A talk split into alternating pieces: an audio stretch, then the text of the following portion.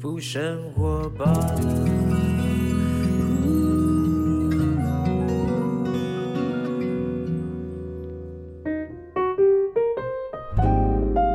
说到这个我们人体的健康啊，其实呢，除了我们饮食要注重之外呢，我不断的在我节目当中强调，包括我自己个人呢，也开设了健身房，或者我参加了马拉松跑步啊，各种运动来帮助我呢，呃，不管是肌肉。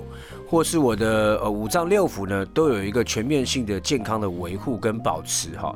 但是我你知道我在运动当中呢，就是你知道尤尤其是这种健身房啊或者跑步啊，我就会常遇到什么？不小心的受伤。然后不小心的受伤当中呢，我才慢慢的去理解为什么我会因为运动当中产生受伤呢？然后才发现有两个字我很陌生，到现在呢最近跟他蛮熟的，叫做筋膜。哎。我以前不知道说筋膜什么，后来那个医生一解释之后，我就知道了。你有没有去过市场买鸡肉，买什么牛肉啊、猪肉啊？哈，那个肉跟肉之间有一层膜，那个薄薄的、白白的那个东西啊，那个东西叫筋膜。你不要小看那个东西啊，它是肌肉跟肌肉连接的一块薄薄的膜。但是如果它出问题的话，可是很严重的事情啊，会越来越不舒服，甚至于导致呢全身疼痛啊。今天各位不得了了，我节目当中呢隆重哈。非常努力的邀请到这位呢，百忙当中拨空出来，因为我跟你讲，要挂他一号我真的太难了，要要上门求助于他，因为他太忙了，因为大家呢都要找他啊。这个呢，他出了一本新书的一位医师，也是呢，呃，我曾经有给他看诊，我跟我太太都给他看诊的啊，叫做涂医师，涂立文医师呢，他出了一本新书叫《肌筋膜疼痛修复全书》，哇，不得了，等于是肌筋膜的圣经。就是，里面要怎么样修复，怎么样，为什么受伤，在里面会讲得很清楚。今天我们在节目当中邀请到涂医师来到我们现场，涂医师好，大家好。涂医师是一个女生哈，涂立文医师，哎，医师，这本书啊，《肌筋膜疼痛修复全书》，你敢用全书来讲？其实你已经行医多少年了？呃，其实没有很多啦，哎，大概十年左右。十年，但人家讲十年至少也磨一剑了嘛，对不对？十年的经历，因为呢，涂医师的诊所，我是说真的哈，真的很多人，包括我为什么认识涂医师呢？是因为来自于一个运动员，一个篮球员，他本身已经是教练，是他介绍我们说，哎，你们有这样的一个筋膜上的问题的话，请去找涂医师。我跟涂医师的认识是因为我去跑马拉松，后来我发觉我有足底筋膜炎。然后还有我的髂胫束那边的很紧，后来找涂医师一治完之后，哎，他他就好了。而 且他跟我讲说，小马，你现在痛的那个地方，你不要被他骗了，那个痛的地方是另外一个地方牵连到的。我才知道原来是筋膜的牵连，导致于我好像假设我 A、B、C 三段，我是感觉上是 A，我脚掌痛就不是，是从小腿后面那边的筋膜牵扯到让我的小掌痛。我那时候才有概念哦。筋膜是怎么一回事？涂医师，今天你敢说它是全书，在里面完全大家的症状都都可以解决得到吗？其实我们很多运动伤害哦，就是跟这个肌筋膜有关系。像刚刚小马提到这个足底筋膜炎啊，也是很常见的哦。超级。跑马拉松的人啊，我们以前有个统计，就是大概一万公里之后累积啊，就像车子的这个里程数哈，你跑一万公里之后呢，这个足底筋膜几乎是必然会发生的疼痛的位置。是，因为我们跑步的时候呢，是用这个腿嘛，小腿肌肉收缩啊，大腿肌肉收缩，这些筋膜都互相联动。嗯，所以最后。整个紧绷的张力呢，聚集在这个足底筋膜，它是受害者。所以呢，很多人足底筋膜痛的时候，他就用力的去压啊，去按摩这个足跟痛的点，反而越来越痛。对，马上来个脚底按摩。对，这就是就是所谓的检讨被害者啊。那加害者呢，其实是这些腿部的肌肉太紧绷啊，没有去放松，你一直去这个按这个。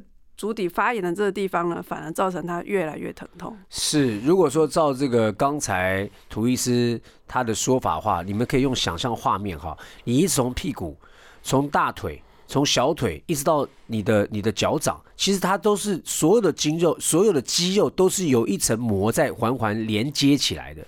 对不对？对。那如果你想想看，你的如果你的臀部后面，或者你大腿后方，或者你小腿没有伸展到很好，其实你在做一样一这样子马拉松的一个长时间的运动当中呢，你最后因为落地的是脚掌嘛，嗯，它就累积在脚掌。其实不是脚掌的错啊，是后面没有放松。对。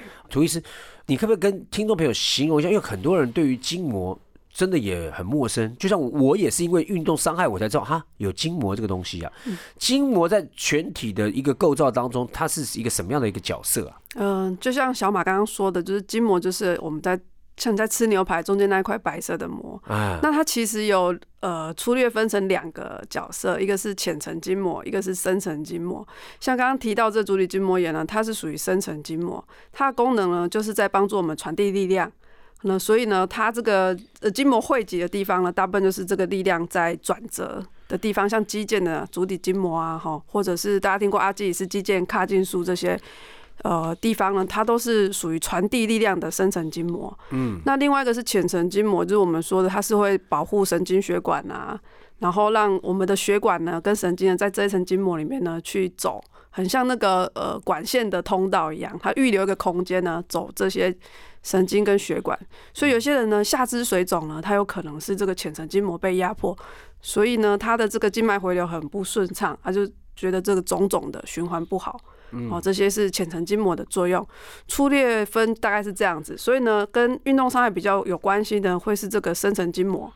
那这个跟这个肿胀啊，或者是一些感觉异常啊，然后就是会麻、会痛、会刺，或者是天气变冷的时候，你就觉得哪边很酸啊、不舒服的感觉，这种大部分是浅层筋膜去支配的。那如果说就就呃，可能很多人就滑手机、玩手机，甚至玩平板哈，常常用手指头，我们手指头其实滑那个荧幕，滑到后来手指头前端会痛，嗯，那个也是我们筋膜上出问题的吗？呃，这个应该就是比较像是浅层筋膜，就是浅层筋膜感觉上，但是其实呢，真正作用不是在那里，真正的点是在别的地方吗？呃，那应该是被过度刺激哦，有过度刺激，对敏感化的现象。所以呢，其实全身上下，只要你摸得到皮肤底下有肌肉的地方，都有筋膜，对不对？哎，其实连没有那个肌肉地方也都有。例如，例如，对，像我们内脏也有内脏筋膜哦。所以其实筋膜那一层不是油哦。啊，当然也有油，有的人比较多，有的人。我说白白那一层，那层是筋膜。对，因为你看，如果我们内脏没有。筋膜的话，那张脂肪是在我们的体腔里面飘来飘去的哦，哦，所以它还是用筋膜固定在我们体腔里面的。了解，筋膜等于是油脂的丝袜。哎，类似这样，就把它包覆在，至至少要有一个东西把它包，怎么乱乱跑嘛，对不对？不然你跑步的时候，你会发现你的肚子的脂肪，它也不可能从下腹部跑到上腹部，再回到下。对，好可怕哦。对，所以它其实还是有一层筋膜把它们固定着的。哦，所以筋膜在某一个状态底下，也让你的五脏六腑不要乱跑。没有错。对，它固定在一个位置里面去拉着它，但有分浅层跟深层的。但我常在讲，我有一次去跟那个涂医师聊聊天，就是看，我说哦，我有时候去吼，然后突然间那个脚底按摩，我觉得哇，就松了啦，舒服啦哈，按的很。重越重越好，其实是错的，对不对？对，这个我们要讲一个概念啊，就是说我们刚刚说筋膜至少有分浅层跟深层，然后再加上皮肤，这样至少三层哦。对，那你可以想象这三层很像是这个海绵蛋糕。那我们筋膜最棒的就是说，这个海绵蛋糕的三层中间隔着奶油呢，你轻轻的推动呢，它会滑动很顺畅。对，这就是一个好的身体。哦，像小马的身体就是我认我认证过的练武奇才啊，真的吗？真的真的，他这个年纪这个身体素质几乎就是二十几岁的身体哦，厉害厉害，非常棒非常棒。来，请你喝咖啡。哎，我当时也是真的有点惊呆，有点惊呆了，因为你跟我讲你的年纪的时候，我是不可不可置信这样。嗯嗯。所以所以说，这种会滑动的筋膜呢是好的，大家想象很像海绵蛋糕。那你今天呢要去这个制造这个海绵蛋糕中间呢顺畅的滑动，就像我们身体呢可以自由的活动。那这种感觉呢，我们就用推的哦，轻轻的去推筋膜。你想看，如果你今天呢重压这个海绵蛋糕，这个第一层、第二层、第三层是会被你压碎，对，哦，跟这个奶油呢完全 mix 在一起，这种碎掉的筋膜的感觉。那这样其实呢会造成筋膜的损伤。啊，反过来说，我们刚才也提到一个例子，就是说，像刚刚这个脂肪也是有筋膜的嘛。对。所以有一些人呢，去抽脂，抽脂的时候，其实有一些浅层筋膜呢，也是容易被破坏的。OK。所以有一些，就是可能你结束之后。这些疤痕粘连会造成一些异常的感觉哦。哦，就是会造成你日后你不知道那个筋膜已经受损了。对。所以到哪里疼痛，你还要去找，因为那个属于是包覆内脏部分的东西嘛。那把脂肪抽掉之后，不小心也伤到筋膜，所以其实呢，这个抽脂这个部分也是要值得大家特别注意的。尤其在这方面，已经涂医师已经讲，这有可能是会被影响的啊。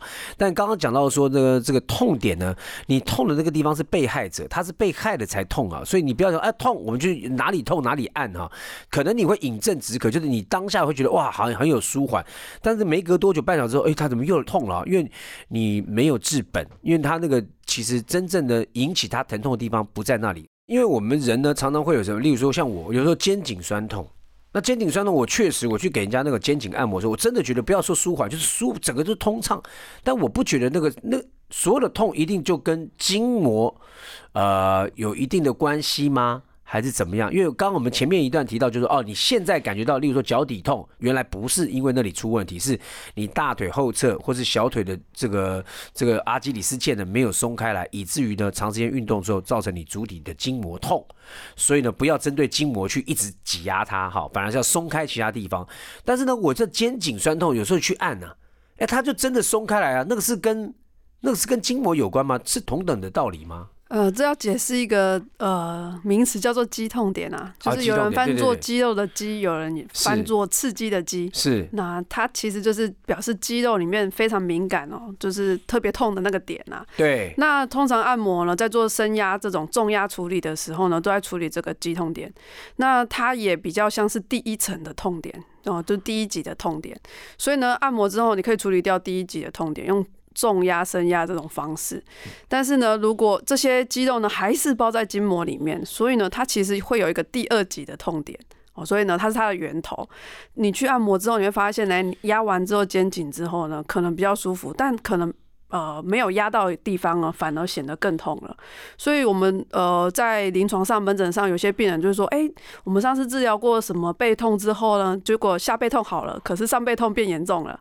哦，那其实呢，并不是说他上背痛真的变严重，只是说他的上背痛可能本来疼痛指数是六分，下背痛是十分好了。现在倒过来了。对，因为下背痛缓解了之后呢，他的这个上背痛呢显得比较严重。OK，所以呢，整个呢，我们在如果说你体感上面的这个疼痛来讲啊，它的范围幅度呢，不是只是那个点。它影响的这个范围可能是由筋膜来看待的，是你到底是肌肉连接，所以要基本上要会解剖学，要知道你肌肉哪里哪里哪里是连接到某一些筋膜，才可以知道到底发生什么事哈。对，这有点抽丝剥茧哈，所以你处理掉第一层之后呢，我们可以再循着这个筋膜路线呢去处理第二层。那如果我们处理的更远，可能处理到第三层、第四层、第五层，哎，那这个治疗呢就非常彻底了。那你这本书里面有这么仔细的介绍全体的吗？这我们有举一些比较常见的，常见的，大家常见，例如说手部的疼痛啦，脚的疼痛啦，哈，就是哪些是我们常常运动当中，或是我们在行走、坐卧当中呢，会容易发生的这些东西，在书里面都有一些解答。对，像是网球肘啊，或者足底筋膜，嗯嗯，这些都有一些呃，在书里面会解释要怎么去治疗。了解，因为有一次就打破我一个很大迷思，因为我以前就是一疼痛脚底按摩就是啊。哆啦嘞啦，给嘞给给，卡哆啦嘞，就后来发觉不对耶，我再去给图医师看完之后，他所有那个你轻轻的，你那个按摩枪哦，打到最弱的那个，然后表层稍微回回回过去就好了，慢慢回过去，等它慢慢松了之后，我发觉这样有用吗？啊，这样子就后来发觉它是真的呢，因为你要慢慢弄，慢慢弄，慢慢弄，它从第一层开始呢松开来，第二层，然后才会有得到真正的缓解。你看这个如果没有透过呃实际的经历。或者是图医师来到我们节目当中，或者出这本书讲，其实很多人对于筋膜是完全没概念的哈。那图医师如果说除了这个筋膜啊，我们也知道我们人体会慢慢的，像你刚刚你讲说我是练武奇才，我今今年也要四十九岁了哈，但是呢，身体好像保持的还可以啊，但是总是会老化嘛。那老化缺乏运动啊，或者受伤呢，会不会让我们的筋膜也会跟着有一些纤维化老化？筋膜也会这样吗？筋膜呢，不运动的话会老化。其实就筋膜自然而然是会老化，但如果你不运动的话，它老化速度会更快。但是呢，有一个好消息是说呢，你虽然在老化呢，但如果你有很持续在运动，像小马哥一样这样子哦，你的筋膜是会逆转，它是会回春的。所以呢，它有办法经过运动呢，变得更健康的。那你觉得，如果说以一个运动，就是说我要到健身房，你比较建议大家？花多少时间放松？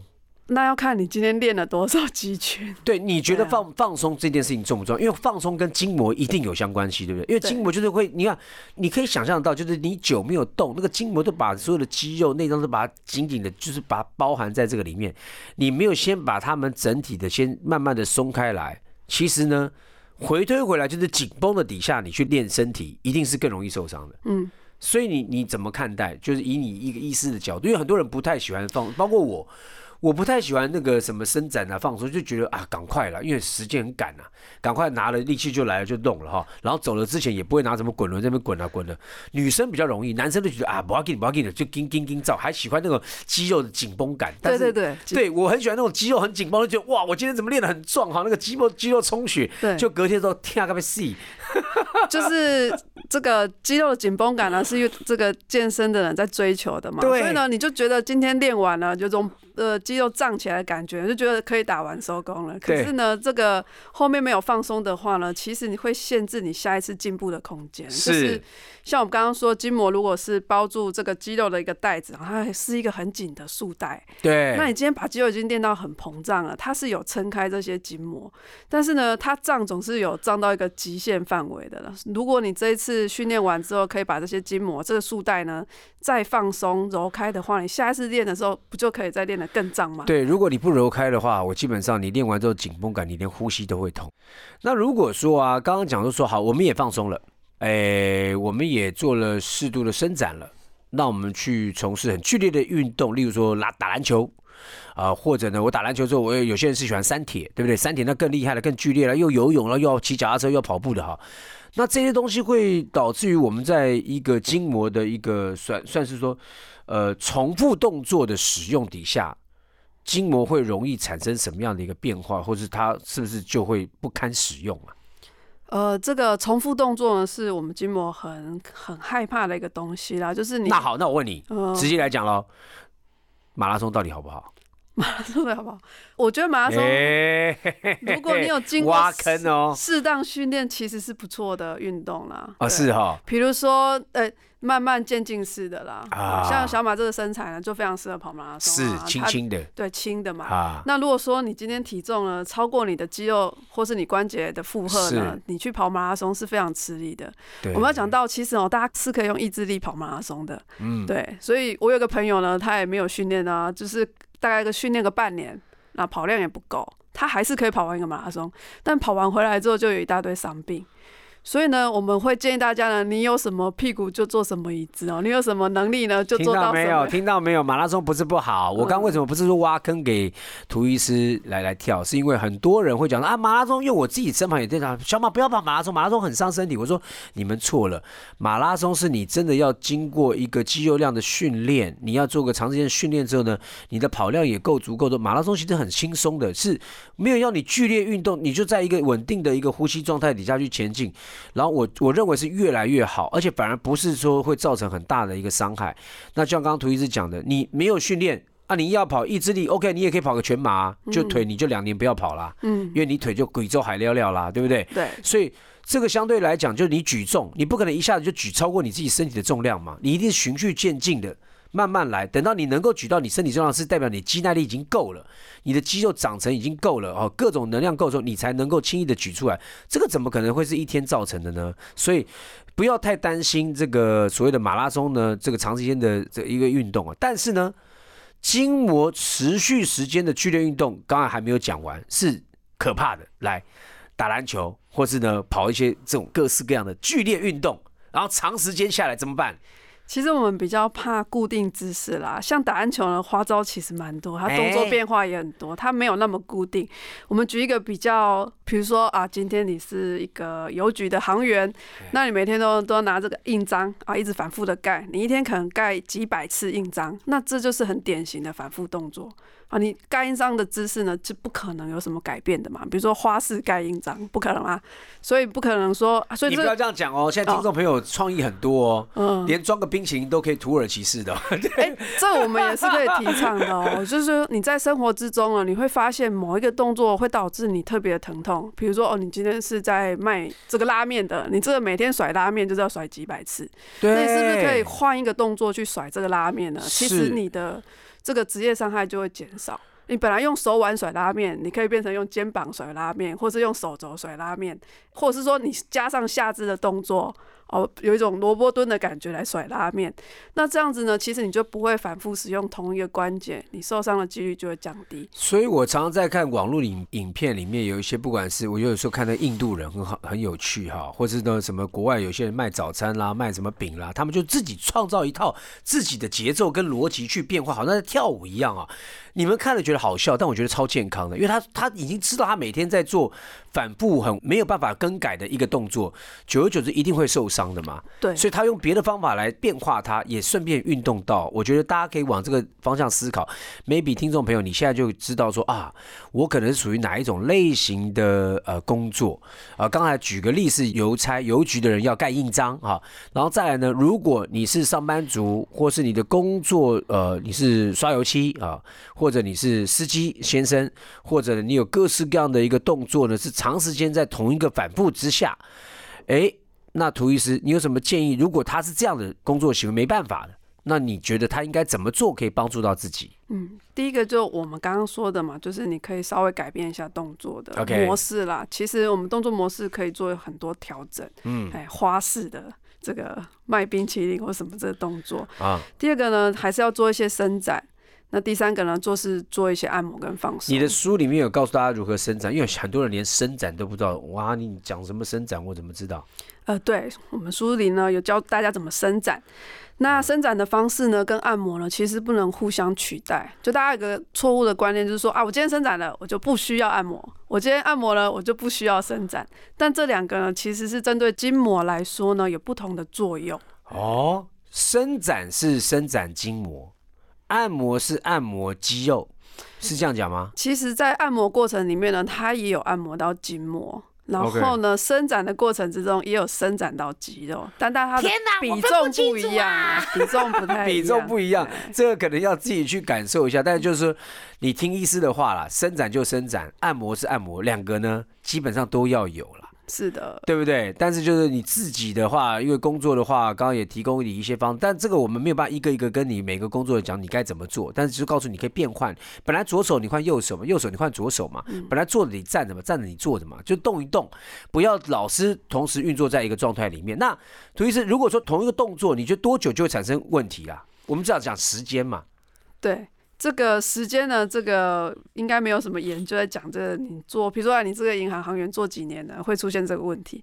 但是呢，因为每个人的动作习惯不一样嘛，像像上班族，你看那种越不起来活动的，早上来上班坐着就到中午吃饭才站起来的人呢，他就特别容易有筋膜疼痛的问题。OK，那一般有一个研究是说，如果我们今天坐在这里的这个姿势。你的脑袋会帮你的筋膜呢记忆呢，你大概就喜欢这个姿势，只需要两分钟的时间。就我们坐在这边固定不动两分钟，你的身体可能就觉得说，哎，你大概你的身体喜欢这个姿势，所以呢，我就帮你的筋膜的生成的这个趋势呢，就往这个方向去生成。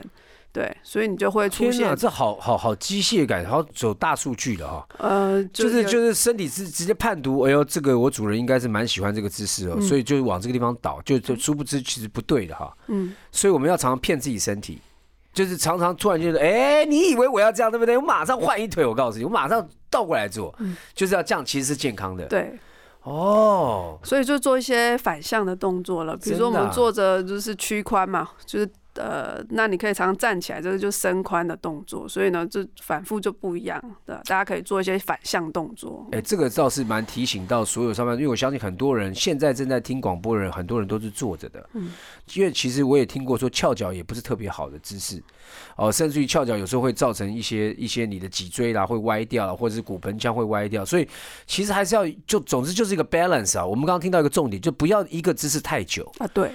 呃，这重点就是这样，你要常常起来活动活动哈，动一下都好，五分钟动一下，可能你到茶水间倒个咖啡，活动一下。我觉得都会让你呢，所谓的所谓的这个筋膜的呃带动也好，肌肉长久不动的也好，或者长久在一个动作也好，都会做一些缓解，就不会一直处于那样哈。人呢，身体很直接，脑袋很直接，就告诉你，哎哦，他好像是这样，就一个状态习惯，其实不是哦，不尽然。你不要让自己变成一个这样的一个状态。那筋膜有没有办法靠吃或者喝，如何或者运动或者训练？